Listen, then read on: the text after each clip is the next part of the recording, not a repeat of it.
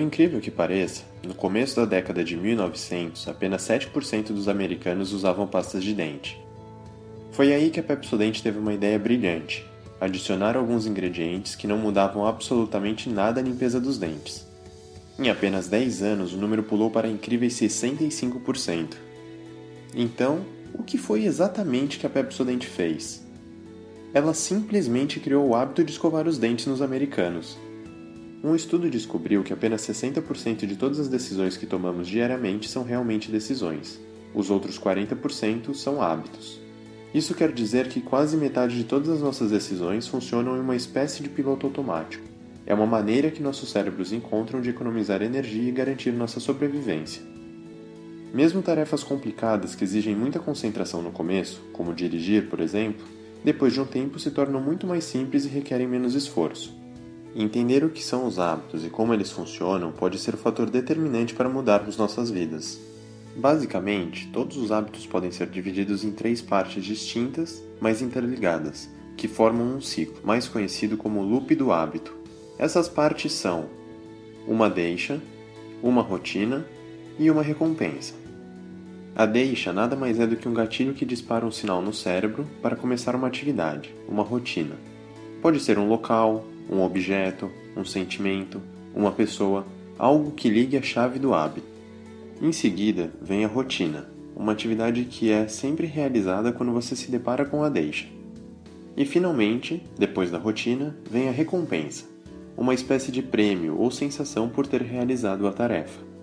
Quanto melhor ou mais prazerosa for a recompensa, maior será o desejo de se repetir a rotina, que ficará mais presa na memória, reforçando a sua ligação com a deixa e com a recompensa.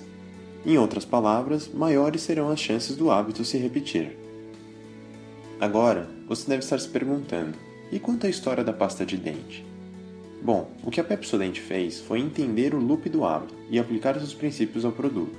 Naquela época, as pessoas não viam os dentes amarelados como algo ruim ou indesejado. Aliás, eles eram muito comuns.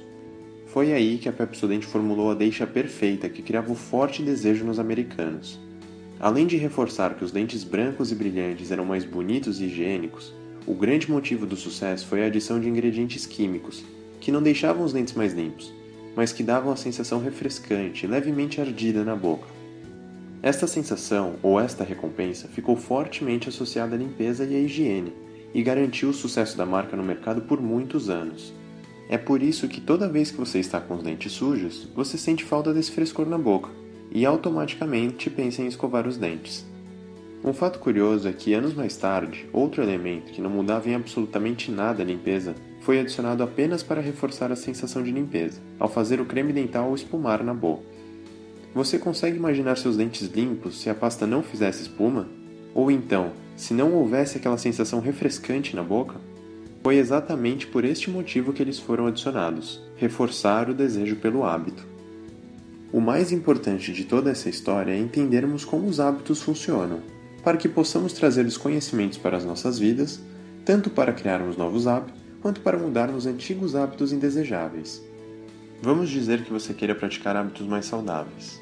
Então, você decide que irá caminhar todos os dias.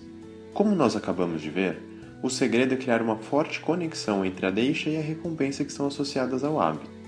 No caso da deixa, você poderia combinar diversos fatores para criar uma deixa bem clara, como um horário específico, algum objeto e uma determinada atividade antecessora que emitam um sinal para o cérebro.